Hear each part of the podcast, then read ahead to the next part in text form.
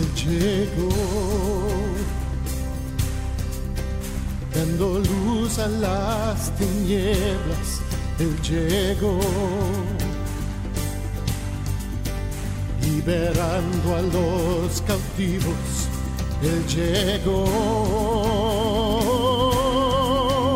restaurando corazones, proclamemos hoy que es el tiempo de Dios. Comienza Sexto Continente. Un programa dirigido por el obispo de San Sebastián, Monseñor José Ignacio Munilla.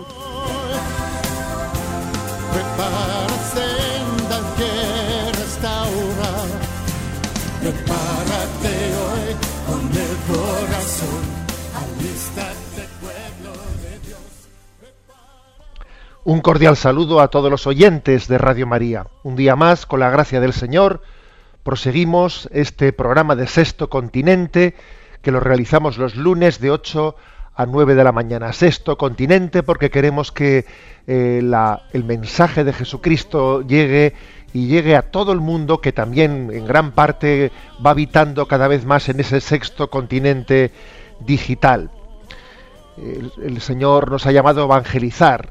Somos por, esencia, por bautismo, somos evangelizadores y esto es lo que queremos realizar en este, en este programa, extender las redes.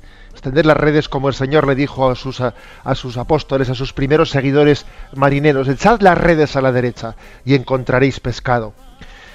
Pues bien, vamos a comenzar este programa en este día en el que ayer mismo celebrábamos el domingo Gaudete, el domingo de la alegría. El tercer domingo de Adviento dentro de la liturgia tiene esa perspectiva especial. eh, estalla de alegría al ver la proximidad de la, de la llegada de Jesucristo. Y nosotros, con, mucho, con mucha alegría, vamos a comenzar interactuando como- con vosotros.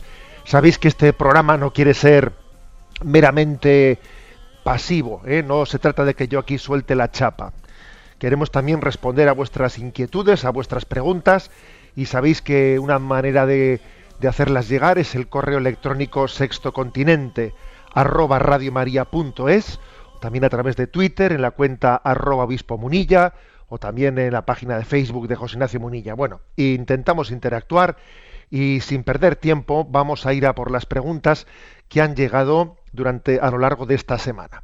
Aquí nuestro amigo Álvaro le pedimos que nos vaya leyendo la primera. Amparo desde Valencia pregunta, con respecto a descubrir nuestra propia vocación, parece claro cuándo a uno Dios le ha llamado al sacerdocio, a la vida consagrada o al matrimonio. Pero en el caso de las personas solteras, como es mi caso y ya con 50 años, no veo claro qué quiere o espera el Señor de mí. A veces tengo la sensación de un vacío, como de haber desperdiciado mi vida. Le agradecería una pequeña orientación. Bien, esta pregunta suele ser frecuente, ¿eh? es una pregunta frecuente. Y los solteros a veces, digo los solteros, sobre todo los que ya tienen una edad avanzada, que parece que el estado de soltería pues, mm, pues, es el más probable a partir de cierta edad, los solteros se dicen, a ver, ¿y yo qué pasa? ¿Que estoy en tierra de, na- de- de nadie? O sea, si el Señor da una vocación al sacerdocio, a la vida consagrada, a la vida religiosa, o da una vocación al matrimonio, entonces conmigo, ¿qué pasa? Que el Señor eh, se ha abstenido. ¿eh? Esto es como cuando hacen una, una encuesta, ¿no? A favor, en contra o me abstengo. No. Evidentemente eso no es así. ¿eh? Es decir, el Señor tiene un proyecto personal con cada uno de nosotros. Hay estados de vida, pero el Señor tiene un proyecto personal con cada uno de nosotros. La soltería se distingue en algo de las otras dos estados de vida, de la vida matrimonial o de la vida consagrada. Se distingue en algo, y es que, a ver, uno no hace una opción por la vida, eh, por la vida de, soltero. Uno dice, es que a mí el Señor, yo no quiero casarme porque a mí el Señor me ha dado la vocación de ser soltero. O yo no quiero eh, dar un paso a la vida consagrada porque tengo la vocación. No. Uno, la vocación de ser soltero no la elige explícitamente, sino más bien uno la va descubriendo por descarte, o sea, por, por exclusión. Si, si mi vocación no es la vida eh, matrimonial o no es la otra, pues, pues entiendo que de hecho, de facto, de facto, eh, el Señor, al no mostrarme explícitamente otra vocación, en, continúo en la que tengo de facto, que la que tengo de facto soy un bautizado, por lo tanto consagrado al Señor por el bautismo y apóstol de Cristo en el mundo. O sea que esa es quizás la diferencia, porque la soltería, más que por elección, pues uno la discierne, la discierne por exclusión. Ahora bien, vamos a decir una cosa, y es que no es menos vocación de Dios, no es menos vocación. A veces es más segura, es más seguro discernir cuando, cuando más que elegir se trata de aceptar. Cuando uno elige, tiene un margen de error. Cuando uno lo que hace es aceptar. Lo que la providencia va deparando, ahí desde luego está mucho más, ¿eh? todavía más cierto de que, de que es, es la voluntad de Dios. Tenemos más certeza en la voluntad de Dios cuando la aceptamos que cuando la elegimos. O sea, con lo cual yo creo que no hay que tener ningún sentimiento de, yo es que tengo 50 años y soy soltero, por lo tanto me parece que he desperdiciado mi vida, pero eso, ¿qué manera de pensar es esa?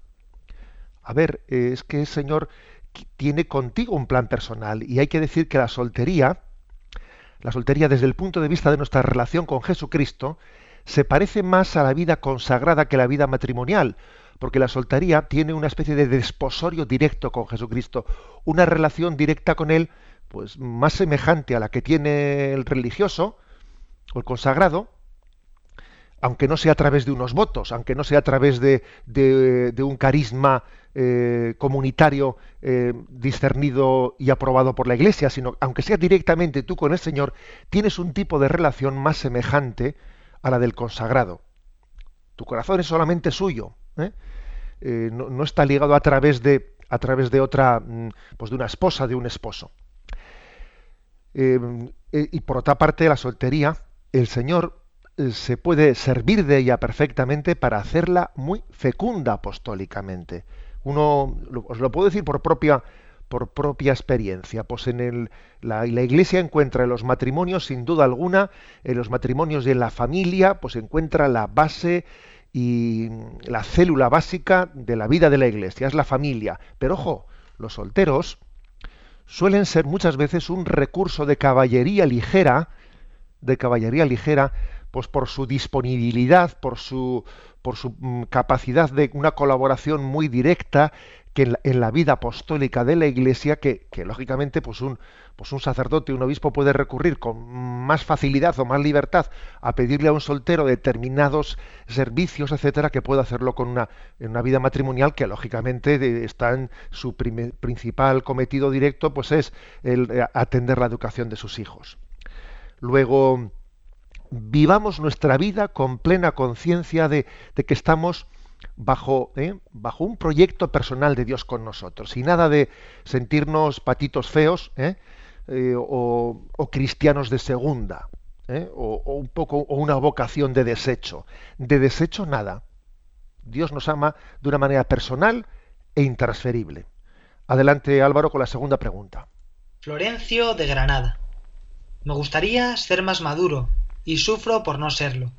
Dicho con pocas palabras, no me gusto a mí mismo, me siento un metepatas y a veces pienso que me aliviaría desaparecer de la vista de los demás. ¿Por qué me pasa esto? Bueno, Florencio, pues eh, esto nos pasa a los que somos vanidosos, ¿sabes? Esto nos pasa a los que somos vanidosos, pues que eh, no, nos, no, te gustas a ti mismo, te sientes un metepatas, eh, te gustaría ser más maduro. ese tipo de, digamos, de signos externos, ese tipo de signos suele esconder pues, un corazón vanidoso, que en el fondo eh, está, se siente más observado por los demás. Es como si te mirases al espejo. Te mirases al espejo y no te gustas a ti mismo, como, eh, pues como el adolescente que está ahí en esos tiempos de vanidad, que se mira al espejo y se cambia una cosa y se cambia la otra, se pinta de una manera, se pinta de la otra, se viste un vestido, se cambia, se pone otro vestido, no termina de estar a gusto. Esto, eso, eso tiene mucho de vanidad. Y la verdad es que la única manera de superar eso es pues aumentar nuestra conciencia de la presencia de Dios. A ver, Dios te mira, y Dios te quiere. Y Dios te quiere como eres, aunque te sueñe distinto. Dios nos quiere como somos, aunque nos sueña distintos, pero de momento nos quiere como somos. Luego aquí la clave está en no mirarnos tanto al espejo, sino ponernos en presencia de Dios. Eso será lo que nos permita pues no tener esa conciencia de ridículo que, eh, que, arrastra uno, ¿no? que son síntomas de, de, un sentido del ridículo, que de estar siendo mirado por los demás. Son síntomas de vanidad. ¿eh? Eso, eso, vivir en presencia de Dios es lo que nos permitirá pues, ser libres y ser maduros. Y trabajar como si lo hiciésemos pues únicamente por, por, por no por dinero, sino por, por buscar el bien. Pues mm, hacer las cosas buscando su finalidad y no la manera y no estar pensando cómo voy a ser percibido, qué van a decir de mí, etcétera, etcétera. ¿eh?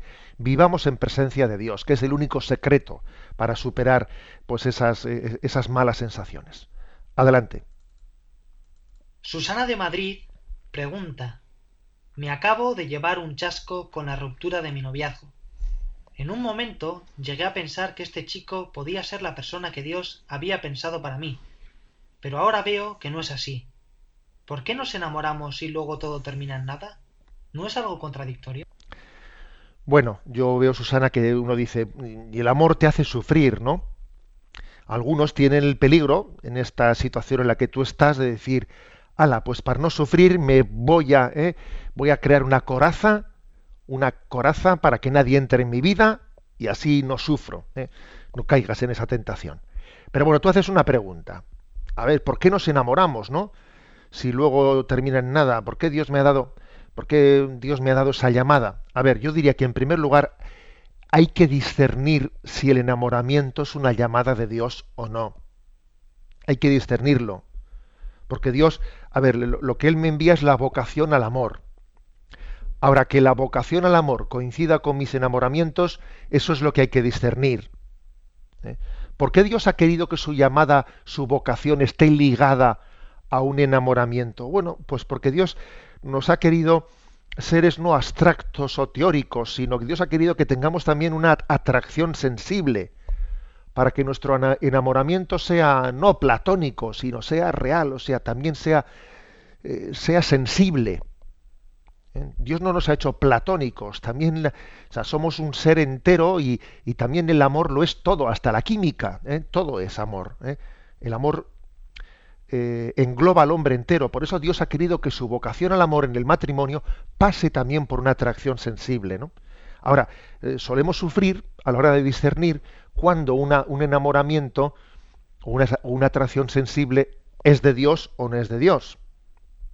Eso supone un discernimiento que a veces, sobre todo las personas enamoradizas, les hace sufrir, porque sienten fácilmente una atracción que discernir si es de Dios o no es de Dios, eh, pues les puede hacer sufrir.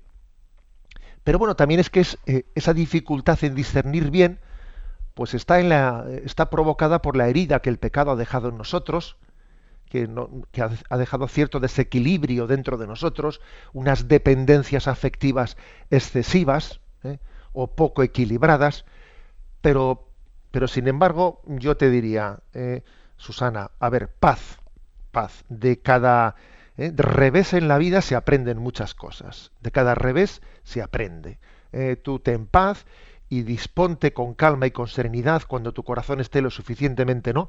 Pues sanado a, seguir caminando en la vida y a seguir discerniendo. Ese discernimiento exige, ¿no? Pues la, la, suficiente, la necesaria cercanía, pero también la necesaria distancia para poder discernir bien. Eh, te encomendamos. Y damos paso a la siguiente llamada. Toño de Sevilla nos comparte. Me impresiona mucho la expresión del Papa Francisco. Prefiero una iglesia herida por haberlo intentado que enferma por haberse quedado encerrada. ¿Qué consecuencias concretas saca usted de esa reflexión del Papa? Bueno, esa, frase del Papa, que es de las que más ha, ha, triunfado, entre comillas, ¿no? Pues tiene muchas consecuencias, muchas consecuencias. Por ejemplo, una muy clara es la importancia de los pecados de omisión. Cuando el Papa dice, prefiero una iglesia herida por haberlo intentado, o sea, por haber intentado llevar el mensaje de Cristo, aunque te han metido un zarpazo, ¿eh? quiero una iglesia enferma por haberse quedado encerrada en casa. De aquí se extrae una consecuencia clara, la o sea, que tenemos que tomarnos más en serio los pecados de omisión. Porque muchas veces detrás de los pecados de omisión está el no querer arriesgar. Arriesgar, a ver, no voy a arriesgar porque me van a meter un zarpazo, no voy a arriesgar porque me lo van a entender mal, porque no sé qué, porque no sé cuánto. Es una especie de temor, ¿eh? temor al ridículo, temor al, a ser mal juzgado. Los pecados de omisión suelen ser una, una, de las primeras consecuencias, ¿no? La abundancia de los pecados de omisión cuando uno, pues, eh, sencillamente, pues, por, por, cobardía, por vanidad, por lo que sea, no está dispuesto a arriesgar. ¿eh? Otro pecado muy, muy, típico suele ser el de la mediocridad, Em, y la indiferencia, ¿no? En cualquier caso, la frase del Papa es importante, ¿eh? porque equivocarse, uno se puede equivocar intentando acertar, ¿no? Equivocarse eh, es un fallo. Alguien decía lo siguiente, ¿no? En el mundo de la música, decía, mira, e, equivocarse en una nota, en una nota musical es un fallo, pero tocar sin pasión es imperdonable. Si te equivocas en una nota, has tenido un error, un fallo. Pero tocar sin pasión, tocar una melodía sin pasión, eso es imperdonable. Algo así está queriendo decirnos el Papa, ¿no? Con esta, con esta expresión. Adelante el siguiente oyente. Manolo de Santiago de Compostela. Tengo que decir que a veces me siento decepcionado con Dios, porque me siento un fracasado. ¿Se puede confiar en Dios cuando uno va de fracaso en fracaso? Bueno, Manolo, también hemos tenido aquí antes una oyente que en el fondo, eh, cuando, un oyente Florencio que decía eso de que no me gusto a mí mismo, eh, que me siento un metepatas. A ver, que es que esto es muy frecuente en nuestra vida. ¿eh? Esto es muy frecuente. Yo diría que no es lo mismo perder que fracasar. El error está en, en pensarse, ¿no? En equiparar he perdido una cosa, o sea, decir esto, pues no he ganado, por ejemplo, imagínate, ¿no? Pues una, una oposición. No he ganado la oposición. He perdido la oposición. Luego he fracasado. Perdón. Ahí no hay un silogismo bien trazado. De, no, de haber perdido la oposición. haber fracasado hay un saltito muy importante. El que fracasa es el que ha perdido no la oposición, fracasa el que ha perdido interiormente el partido. Y el partido lo pierde interiormente quien se había trazado una meta equivocada o quien no está buscando la voluntad de Dios, no está buscando su camino, su designio. Ese es el que fracasa. ¿eh? El que fracasa. un fracasado, un fracasado es no, no solo el que, el que ha perdido algo, ¿eh? sino el que no es capaz de convertir en una experiencia eh, pues eso que eso en eso en lo que ha cometido un error o en lo que ha perdido o en lo que no ha podido ganar. O sea el que no es capaz de hacer de ello una ocasión una oportunidad. El que confunde perder con fracasar. Ese es el, gran error no por lo tanto eh, lo de fracaso lo de fracaso es una perspectiva de la vida egocéntrica detrás de la expresión he fracasado, hay una perspectiva muy egocéntrica. A ver, en tu vida ha ocurrido lo que ha ocurrido. Y ahora, ahora no se trata de hacer una moviola y de volverte para atrás. No, ahora lo que se trata es de que partiendo de este momento, ¿no? De este momento del partido, pues tiremos para, para adelante. Esa es, esa es la clave. Bueno, aunque sea brevemente, vamos a dar paso a la última pregunta, que tenemos hoy muchas. Miguel de Alicante dice, Acabo de leer el libro de Víctor Frank, que se titula La presencia ignorada de Dios. Me ha parecido muy interesante, porque da a entender que dentro de la conciencia está latente la presencia de Dios. ¿Se puede llegar a considerar esto como una prueba de la existencia de Dios? Bueno, eh, a la hora de decir cuáles son las pruebas de la existencia de Dios, yo creo que hay que distinguir entre las pruebas en un sentido más, digamos, mm, racional, en la lógica racional de lo que son más, eh, digamos, la lógica existencial. ¿eh? Y no siempre la lógica racional coincide con la lógica existencial. A veces los argumentos racionalmente mejor trazados, a ver, no mueven mucho los corazones. ¿eh? Y otras veces hay argumentos que, igual que racionalmente no concluyen tanto, o sea, es decir, y sin embargo mueven más los corazones, ¿no? Pues yo qué sé, pues hoy en día lo del, lo del primer motor, el motor inmóvil, ¿eh? del que nos hablaba Aristóteles, pues hombre, pues suena como muy abstracto. Eh, quizás nuestra cultura se caracteriza por, por, necesitar de argumentos más vitales, más, más existenciales, ¿no? Eh, Kant, el famoso el famoso filósofo, que ciertamente no lo cito para encomiarlo, ¿eh? porque creo que Kant, en fin, no, no pone las bases de una filosofía eh, objetiva, eh, realista, como, como, necesitamos, ¿no? como es necesaria para hacer una lectura de la vida. No es que esté yo citando a Kant, ni mucho menos pues, por hacer de él pues un parámetro, pero bueno, Kant decía que hay dos cosas que llenan nuestra mente de admiración y de respeto una es el cielo estrellado encima de nosotros y la segunda es la ley moral que hay dentro de nosotros. ¿Eh? Decía él, eh, para mí son estas dos pruebas de que hay un Dios por encima de mí y por dentro de mí. Por encima de mí porque veo el cielo estrellado, veo la creación y digo, ha tenido que haber un Dios que la haya creado, porque, porque la creación es impresionante. Y miro para adentro y miro cómo hay en mí una conciencia que quiere distinguir el bien y el mal, que es como una presencia oculta de Dios dentro de mí, es como una presencia ignorada, pero presencia real de Dios dentro de mí, que también me habla de que, de que yo no soy un mero animal, que Dios me ha dado una conciencia para distinguir el bien y el mal, ¿no? Por eso, digamos, hay dos pruebas de la existencia de Dios. Digamos, la, la que está por encima de mí, ¿eh? que si queréis es un poco la más eh, racionalmente objetiva, y la que está dentro de mí, que es más bien la, prueba que hace referencia a, ese deseo de bien y de bondad y de belleza que tenemos, que tenemos todos dentro de nosotros. Bueno, tenemos más, más preguntas, pero es que el programa corre que vuela, corre que vuela y vamos nosotros también a escuchar esa palabra de Cristo que dirigió a los apóstoles diciendo, echad las redes a la derecha, muchachos, y encontraréis pescado.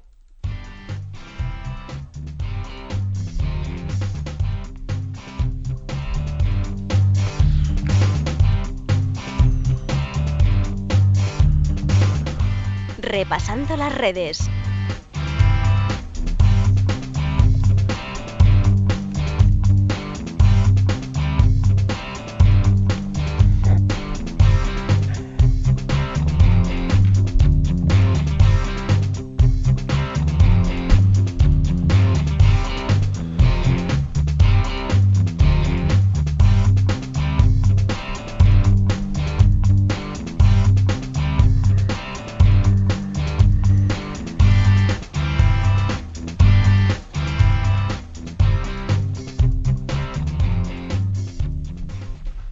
Bueno, pues en esta sección de repasando las redes nos fijamos en una noticia que esta semana ha tenido su eco en todas, eh, pues en todos los noticiarios y es eh, las definitivas calabazas del proyecto de Eurovegas. Sabéis que estaba prácticamente, se había dado ya por, por casi seguro que ese proyecto de Eurovegas se iba, eh, se iba a, afianzar o se iba a instalar pues en los alrededores de Madrid y había sido motivo de una de una controversia en la que la Iglesia no permaneció muda no permaneció muda.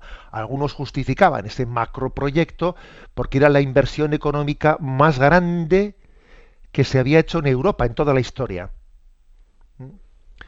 Decenas de miles de millones ¿eh? de euros, ¿no?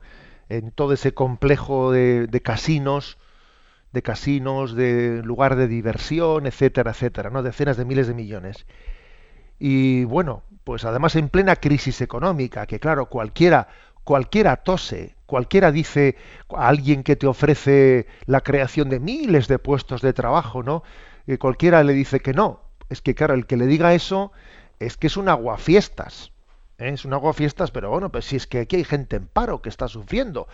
¿Tú cómo te puedes poner peros ahora? Oye, tú cuando, cuando te dan de comer, tú no estás para, para decir, eh, póngame cubiertos. Cubiertos, no, oye, come, come con la mano, aunque se hace falta, ¿no? O sea, no puedes decir, claro, y en ese contexto la Iglesia habló ¿eh? y, quiero en este momento, por cierto, felicitarle a mi hermano obispo, al obispo de Getafe, don Juan, Joaquín María eh, López de Andújar, que fue pues el primero que, eh, que se mojó, que se mojó y habló claramente de fachada atractiva y podredumbre por dentro. A mí esa expresión, cuando se la escuché, me recordó las palabras de Jesús sobre los fariseos sepulcros blanqueados, ¿eh? fachada atractiva y podredumbre por dentro. Y creo que tenemos que felicitarnos, bueno, pues de que este proyecto finalmente, pues haya, haya manifestado que no, que no se queda en España, o mejor dicho, o, que el gobierno no haya aceptado las condiciones que ponía. Que por cierto, me hace gracia, me hace gracia al final cuáles son los motivos por los que no se quedan. Que en vez de haber sido, en vez de haber sido por virtud, en vez de haberle dicho, ustedes aquí, no, mire usted, no les, no les queremos porque no queremos corromper eh, el corazón de las nuevas generaciones. Bastante corrompido lo tenemos ya. O sea, más juego, más adicciones, eh, más eh, prostitución, más alcohol, más, etcétera, etcétera. Mire usted, bastante corrompidos estamos ya. En vez de haberles dicho que no por virtud, les hemos, les hemos tenido que decir no sencillamente por decepción, ¿no? Por decepción, pues porque por haber comprobado el, gobierno ha hecho unas declaraciones diciendo que las exigencias que pedía este magnate, eh, Seldon Adelson, pues que eran absolutamente inasumibles, ¿no? Inasumibles, pues pedía, eh, decía, yo creo que ha sido el presidente del gobierno quien ha dicho que eran inasumibles y de locos pedían prácticamente que fuese la administración de España la que asumiese los costes si las cosas no les iban bien y bueno, una serie de cosas que, son de locos, ¿no? Ahora, a mí lo que me llama la atención es que al final hemos dicho que no, en vez de por virtud, en vez de por preservar el alma moral, eh, pues es, es casi por, bueno, pues sencillamente por autodefensa, por defendernos ante un timador. Es que la gente, generalmente cuando somos inmorales, lo solemos ser en todos los campos. Es muy difícil que alguien que presenta un proyecto empresarial pues ligado al juego, ¿eh? al juego en el que en el juego es un drama para la familia, la gente se juega el dinero. Aquí en San Sebastián eh, yo desde pequeño conocí como el, el, actual ayuntamiento, el edificio del ayuntamiento de San Sebastián, tan bello junto a la bahía de la Concha, en su tiempo fue un casino. Y en ese casino se vivieron muchísimos dramas, muchísimos suicidios de personas que en sus, eh, en sus heridas interiores iban allí, gastaban el dinero y, luego se suicidaban. ¿eh? Yo eso desde pequeño lo escuché y luego, pasado después de la guerra civil, aquello se convirtió en el ayuntamiento, ¿no? Ah, después de que había sido un casino. Es decir, que en todas las ciudades hemos sabido lo que es eso. Detrás de, detrás de esa, esa adicción al juego hay muchos dramas familiares y hoy en día encima existen mafias internacionales y la prostitución siempre está ligada a la esclavitud, ¿no? La esclavitud por el dinero. Bueno, pues mm, yo quisiera, ¿no? Pues en este, en este día felicitar a la Iglesia porque ha sido madre, porque ha sido madre defendiendo a sus hijos y una madre sobre todo quiere que su hijo eh, preserve el bien moral y prefiere verle pobre y honrado que no rico y sinvergüenza. Así de claro. ¿eh? Prefiere verle pobre y honrado que no rico y sinvergüenza. Yo recuerdo que en su momento lancé a las redes sociales un tuit tan poco original como sencillamente citando Proverbios, el libro de Proverbios en la Biblia 28.6, que dice, más vale ser pobre de conducta honrada que ser rico por caminos tortuosos. ¿Eh?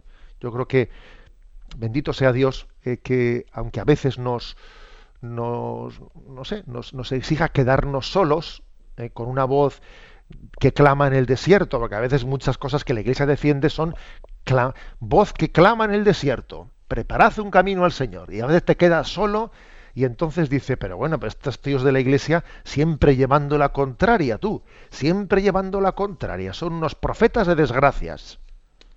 Bueno, eso le tocó a Jeremías, le tocó también al obispo de Getafe, pero es que luego, luego al final la verdad es tozuda. Y cuando uno es sinvergüenza en un aspecto, tiende a serlo también en el otro. ¿eh?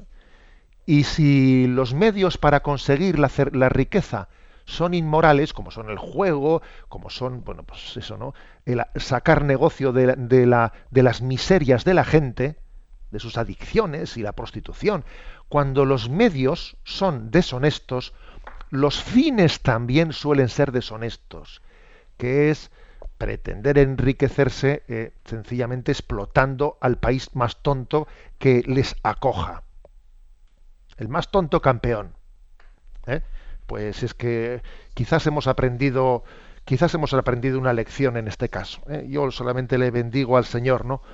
Porque al final la verdad triunfa al final la verdad triunfa, ¿no? Y, en este caso creo que ha triunfado pues sin necesidad de que haya miles de personas que sufran ¿eh? y que se degenere más nuestro, bueno, pues digamos nuestro tejido social.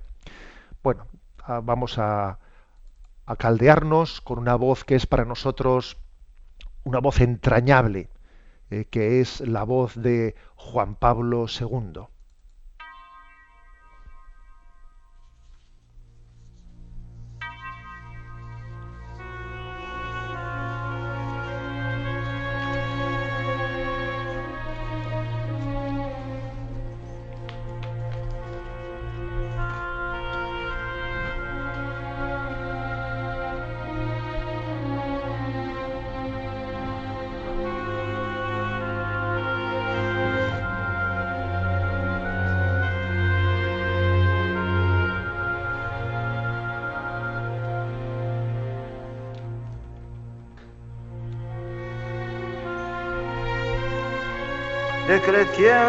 Ont accompli des actes que l'Évangile éprouve.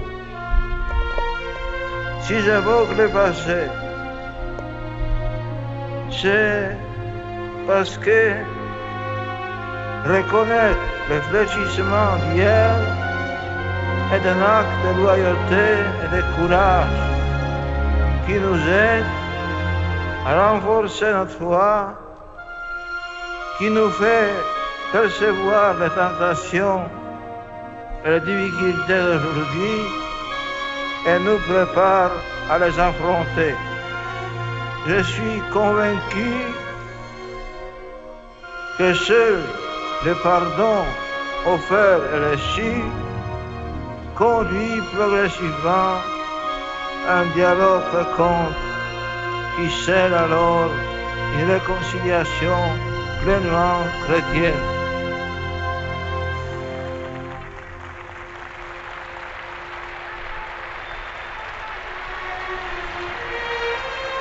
L'appartenance à différentes traditions religieuses ne doit pas constituer aujourd'hui une source d'opposition ou de tension.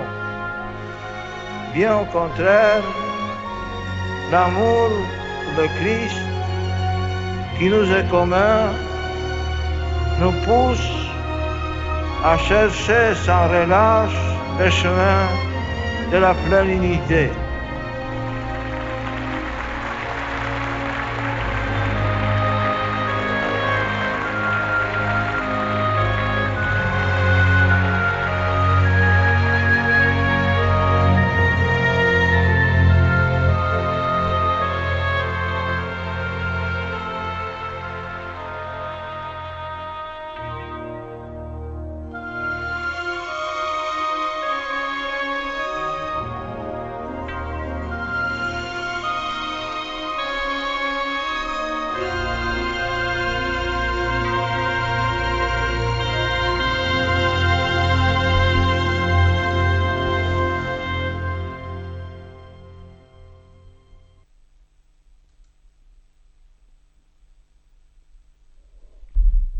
pleine unité.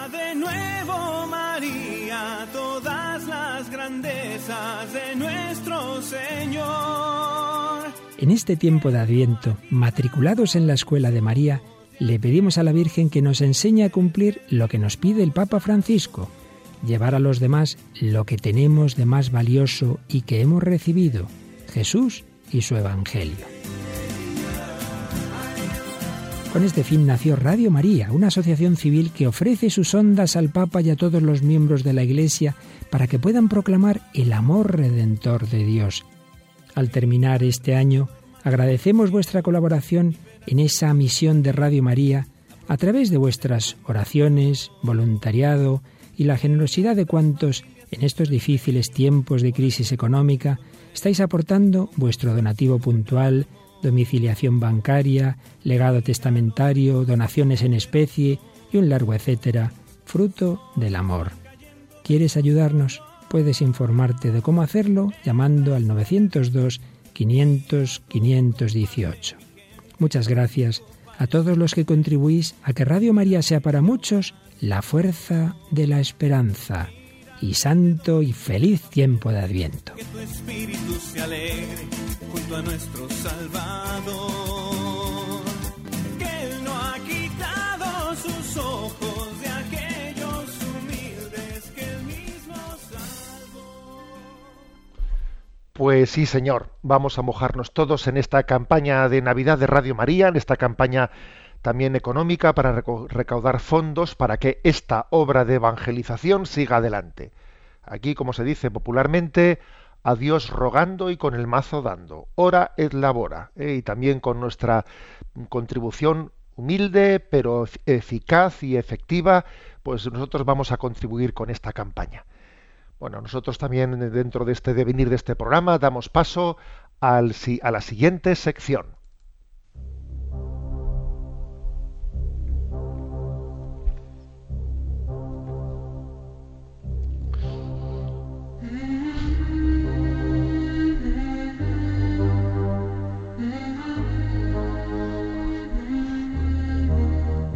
Hasta el viento y el mar le obedecen.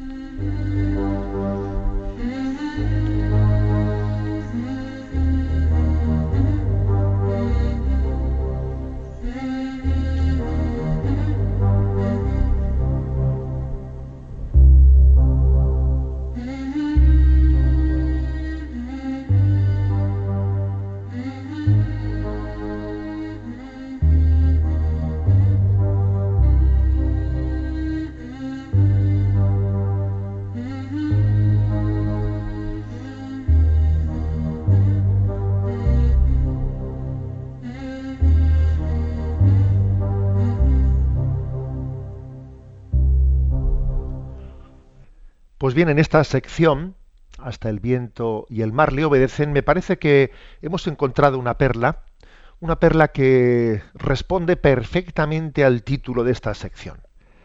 Porque claro, es que a veces el viento y el mar, ese viento que tiene que hacer que nuestra barca se mueva, insuflar nuestras velas y movernos, ¿no?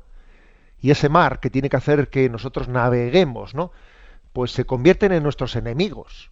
Y el mar por el que tienes que navegar puede tener unas olas que te tragan y unos remolinos que te hunden.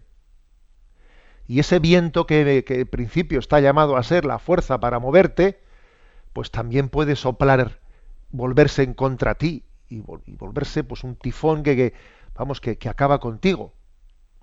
O sea que es que el viento y el mar es muy importante que sean puestos al servicio del Señor, eh, le obedezcan y no y no sean más bien no pues agentes del maligno.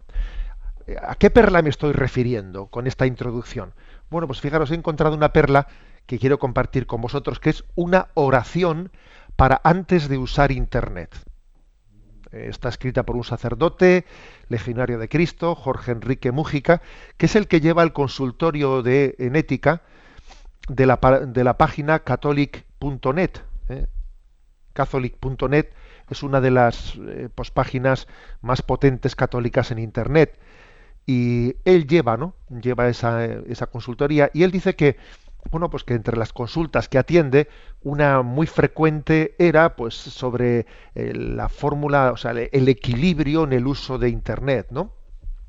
Y entonces él se le ocurrió hacer diciendo, a ver, yo en vez de dar meramente consejos para los demás, voy a también yo a, a ponerme como objetivo utilizar bien Internet. Y entonces él compuso una oración que en principio fue, fue para él mismo. Él la compuso para él mismo, para decir, a ver, el primero que tiene que navegar por encima de las aguas y dejarse mover por el viento del Espíritu soy yo. Y el primero que tiene que tener cuidado de que las aguas no, no me traguen y el viento no me desarbole, ¿no?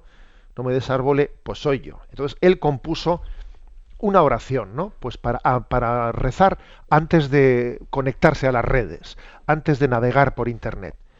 Y él la ha ofrecido a todos. ¿eh? Entonces, si, os parece, pues la voy a leer ¿eh? Eh, y la voy a comentar brevemente. Alguno dirá, ¿y yo cómo puedo conseguirla? Es muy sencillo, tú, pues, a ver, en, en Google tecleamos oración para antes de usar Internet y aparece enseguida. Oración para antes de usar Internet. Bueno, dice así. Jesús, tú has hecho buenas todas las cosas y nos has dado la libertad para que pudiéramos confiar en ella nuestra, perdón, para que pudiéramos confirmar con ella nuestra opción por ti. Ayúdame y enséñame a usar Internet como corresponde a un apóstol que te ama. Que el tiempo que destine a la web sea para darte gloria. Que mis ojos vean siempre lo que tú verías. Que nunca pierda de vista el hecho de que detrás de cada pantalla hay almas redimidas. Que en el trato con las personas con que entre en relación en el ambiente digital pueda reflejarte adecuadamente para que más te conozcan y más te amen. Ilumina y mesura mis palabras a la hora de emitir juicios, hacer comentarios y ofrecer consejos, de modo que siempre pueda dejar en los corazones el dulce olor a ti. Que una vez que termine mi navegación por Internet, no conserve ni en el corazón ni en el pensamiento algo que de ti me separe. Jesús, finalmente, te pido que grabes en lo más hondo de mí la certeza de que sin ti ningún fruto para la eternidad es posible y que haciéndolo y dándolo todo por ti y por tu reino, no importa lo mucho o lo poco que se pueda hacer, pues eres tú quien actúa en el silencio, y así bendices nuestro apostolado. Amén. Bueno, me parece una oración preciosa. Yo os voy a decir que me he encontrado esta perla y, vamos, tomo la decisión de asumirla para mí mismo. Eh, me va a venir muy bien tener esta oración, pues quizás, no sé si en el fondo de la pantalla, eh, no sé, o, quizás escrita y pegada a la pantalla. Bueno, uno puede ver a ver de qué manera lo hace pero yo soy el primero que asumo que asumo este, este deseo de, utilizarla, siendo consciente de que cuando uno va, eh, va a utilizar un instrumento, es bueno que renueve la consagración de cuál es la finalidad de lo que hago. A ver, ¿cuál es la finalidad? ¿Eh? Pues estoy buscando la finalidad de que la comunicación eh, sea una expresión del amor del amor de Dios a las demás personas, del amor al prójimo al que Dios también me ha llamado, de la llamada a extender el bien, a extender el bien. ¿eh? Por eso, a ver, yo, yo destacaría de esta oración los siguientes elementos. Primero, que Dios ha hecho buenas todas las cosas. Internet es bueno. ¿Es bueno? Sí, Internet es bueno. La cuestión está en cómo lo utilizo. ¿Mm? El problema no está en Internet, el problema está en mí.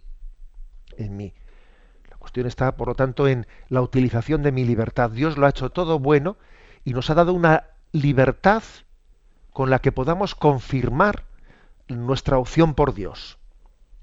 La libertad es nuestra capacidad de optar por el bien, ¿eh? de abrazar plenamente el bien. Bueno, otra cosa que me, parece que es muy interesante en esta, en esta oración, el hecho de que diga, a ver, detrás de la pantalla, hay personas que están redimidas por Dios. Lo digo porque a veces lo virtual, lo virtual hace como si lo que aparece en la pantalla no fuesen personas. ¿eh? Eh, recuerdo una, anécdota de la infancia, y es que estábamos, eh, no sé qué años tendría yo, ¿eh? estaría allá por la primera comunión, o yo qué sé, estábamos viendo una película de indios y vaqueros. Y entonces estábamos viéndola con nuestro difunto padre, ¿no? Allí todos los hijos sentados al sillón.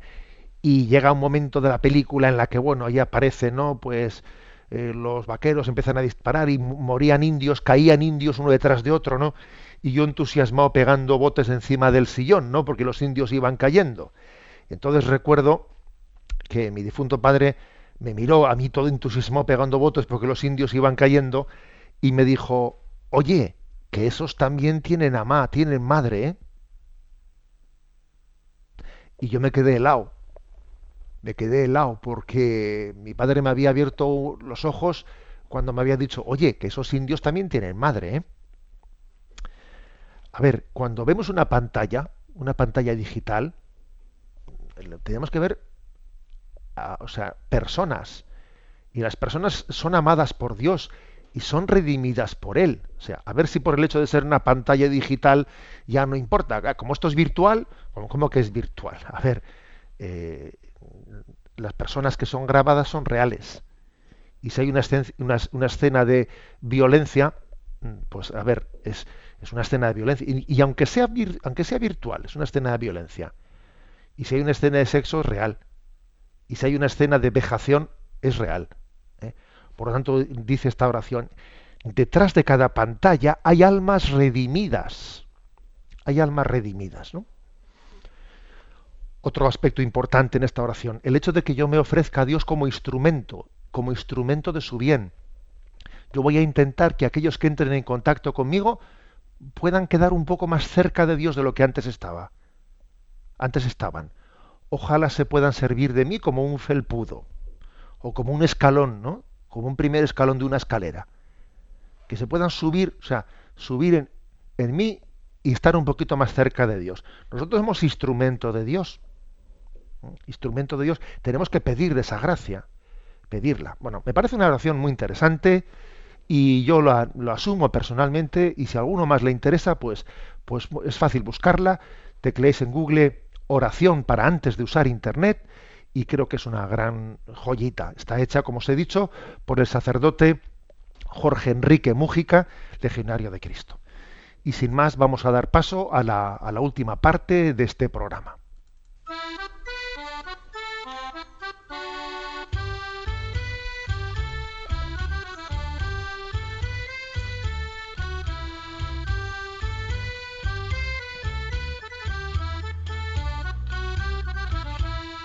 Una gota en el océano.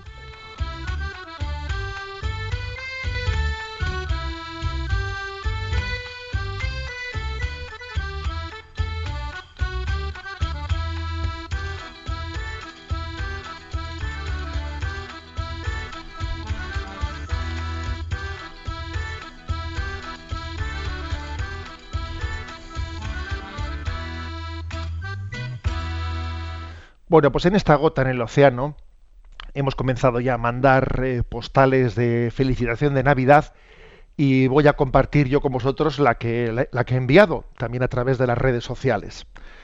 Bueno, pues una pequeña, nos hemos permitido hacer así una pequeña, entre comillas, ¿no? una pequeña gamberradita, ¿eh? para que también el sentido del humor pues nos abra las puertas de los corazones como una manera de presentar el Evangelio de Jesucristo. Algo así como eso que hizo el Santo Padre ese domingo cuando repartió por toda la plaza de San Pedro esa cajita, eh, ese medicamento que ponía misericordina. ¿eh? Y bueno, pues el Señor se sirvió de ese toque de humor para que la palabra misericordia, ¿no? Pues eh, ocupase los, los titulares de los de los medios de comunicación en el telediario del mediodía, que no es poco, no es poco que, que, ese milagro se produjese, ¿no? que se produjese el milagro de que el Evangelio fuese, fuese noticia. La verdad es que que el Evangelio sea noticia pues, y, que, y que ocupe los lugares del prime time, como se dice, ¿no? pues en los, en los telediarios, pues es un milagro que no, no, es, no es desdeñable. Por cierto que cuando el Papa sacó eso de el misericordina, se me ocurrió colgar en las redes sociales un chiste que había aparecido por ahí, no sé en qué medio de comunicación, era de, un humorista, un tal nieto, que bueno, pues se, veía lo siguiente, va un joven a, una casa, ¿no? Y entonces allí abre, abre el cajón de la abuela de las medicinas y dice, abuela, ¿qué es todo esto? Y tenía la abuela un montón de medi- medicamentos, ¿no? Que decía, misericordina. Y otra cajita decía, perdonil. Y otra cajita decía, comulgarén. Y otra, arrepentirol. Y otra, penitencín. Y otra, rezarac. bueno, la verdad es que me hizo gracia. ¿eh? Y dije, bueno, a veces un poco de humor puede ayudar a que el Evangelio sea noticia. ¿eh? Y, bueno, pues el Papa dijo misericordina y comulgarén eh, penitencín y arrepentirol. Bueno, pues ya sabemos que es una broma, pero es que creo que estamos demasiado tristes, que es uno de los signos uno de los signos de, un mundo secularizado, que es que está triste. Y a ver, y el sentido del humor tiene la capacidad de ser una llave que abra un corazón que está a la defensiva, que está a la defensiva para que acoja, para que pueda acoger el, mensaje de Cristo. Bueno, y todo esto a qué, viene? Pues viene a que, a que en la felicitación de Navidad que hemos mandado, la tenéis en las redes colgadas, pues hemos mandado una imagen, una viñeta del Papa Francisco. Eh, un cómic eh, del Papa Francisco que pues que he podido realizar para, para estar para la postal de Navidad eh, sirviéndome de la colaboración de un amigo dibujante de, de Palencia Félix Ruiz y bueno pues en esa en esa postal se le ve al Papa Francisco cogiendo al niño Jesús que está rodeado de todas las ovejas de, los rebaños de Belén no Está el Papa Francisco con el niño Jesús en sus manos, rodeado de todas las ovejas, y entonces eh, la postal reza de- diciendo, este niño, dice el Papa Francisco, este niño huele a oveja. Este niño huele a oveja. ¿Qué quiere decir esa, esa, expresión? La verdad es que eh, lo he colocado en lo he colocado en Facebook, lo he colocado en, en internet y, por cierto es impresionante ver la difusión de las de las redes sociales. Veo que veo que por ejemplo solamente en Facebook que lleva puesto unas horas, pues unas 12 horas, tiene ya 15.056 visitantes y, y en Twitter otros tantos. Es curioso, ¿no? La potencia de las redes de transmisión. Y los comentarios, eh, pues son, yo creo que bien significativos. Cuando el Papa dice, este niño huele a oveja, algunos de vosotros habéis añadido comentarios, por ejemplo, Rafael Sarabia dice, claro que sí, monseñor, este niño huele a oveja, huele a nosotros porque somos su rebaño. Y desde aquí aprovecho a todos para desearos una feliz Navidad. La expresión este niño huele a oveja, que obviamente está jugando con la frase que utilizó el Papa Francisco en la misa crismal del jueves santo, en, la, en la Basílica del Vaticano, cuando dijo que necesitamos pastores con ol- olor a oveja, que necesitamos pastores, a ver, no que estén encerrados en su despacho, necesitamos pastores no de ordenador, no de pantalla, sino de los que pisen los hogares, de los que visiten a los enfermos, de los que... eh, pastores con olor a oveja. A eso se refiere. ¿eh? Id a los tanatorios, encuéntrate con los, en los hospitales, vete a las casas, pastores con olor a oveja. ¿eh? esa expresión que utilizó el Papa y que tanto nos conmovió ¿no? en la Iglesia, pues en el fondo tiene lugar en la Encarnación. Tuvo lugar en, en Nazaret y en Belén, cuando Jesús tomó carne humana. El pastor tomó carne de oveja. Se hizo uno de nosotros. Y lejos de tener miedo a ensuciarse de nosotros, pues no le importó que le salpicase nuestro barro nuestra carne débil. El Señor tiene olor a oveja. El pastor de pastores se ha hecho oveja entre las ovejas, compartiendo nuestra, nuestra condición. Os voy a decir que al primero al que le envié esta postal, con esa caricatura del Papa y con, esa, y con ese lema, este niño huele a oveja, al primero a que se la envié, lógicamente, fue al Papa Francisco. ¿eh? Le envié la postal y le dije, Santidad, como usted puede ver, le hemos metido en el Belén procure usted no salir nunca de él, porque ojalá estemos siempre dentro del Belén. Ojalá estemos siempre acompañados de Jesús, José y María. Ojalá la familia de Belén, la familia de Nazaret, sea la nuestra y la nuestra sea como la familia, como la Sagrada Familia. Ojalá no salgamos nunca del Belén, es decir, ojalá no salgamos nunca de la pobreza evangélica. Lo que dijo el Santo Padre, no como me gustaría una iglesia pobre y para los pobres. Bueno, no salgamos nunca del Belén, que ahí lo tenemos todo. Es la iglesia pobre, es la iglesia humilde, eh, especialmente la verdad de Cristo. La verdad de Cristo brilla especialmente cuando, cuando es proclamada de manera humilde y con medios pobres. Entonces es cuando la verdad de Cristo brilla más. Eso, eso suele ser así. ¿eh? Tuve ocasión de, de, de recomendarlo. ¿eh? Eh, y de subrayarlo en la, en la oración, mejor dicho, en la charla de presentación que tenéis por ahí también en, las redes sociales, podéis en internet podéis buscar la charla que tuve ocasión de dar para presentar la exhortación apostólica Evangelii Gaudium. ¿eh?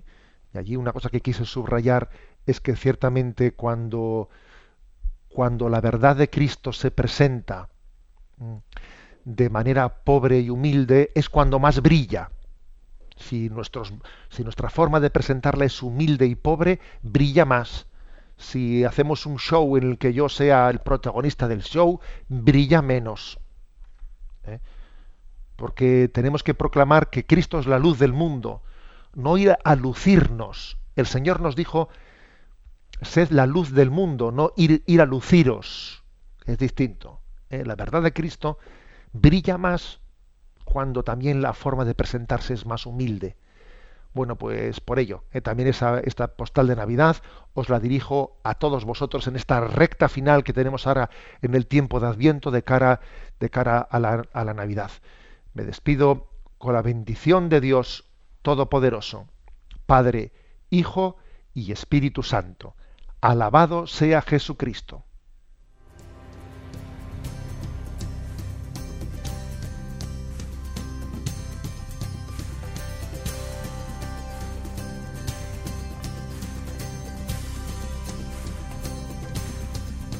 Llegó, dando luz a las tinieblas. Él llegó, liberando a los cautivos. Él llegó, restaurando corazones. Proclamemos hoy que es el tiempo de Dios. Prepara hoy. Han escuchado Sexto Continente con el obispo de San Sebastián, Monseñor José Ignacio Munilla. Prepara sendas que restaurar. Prepárate hoy con el corazón. Alístate,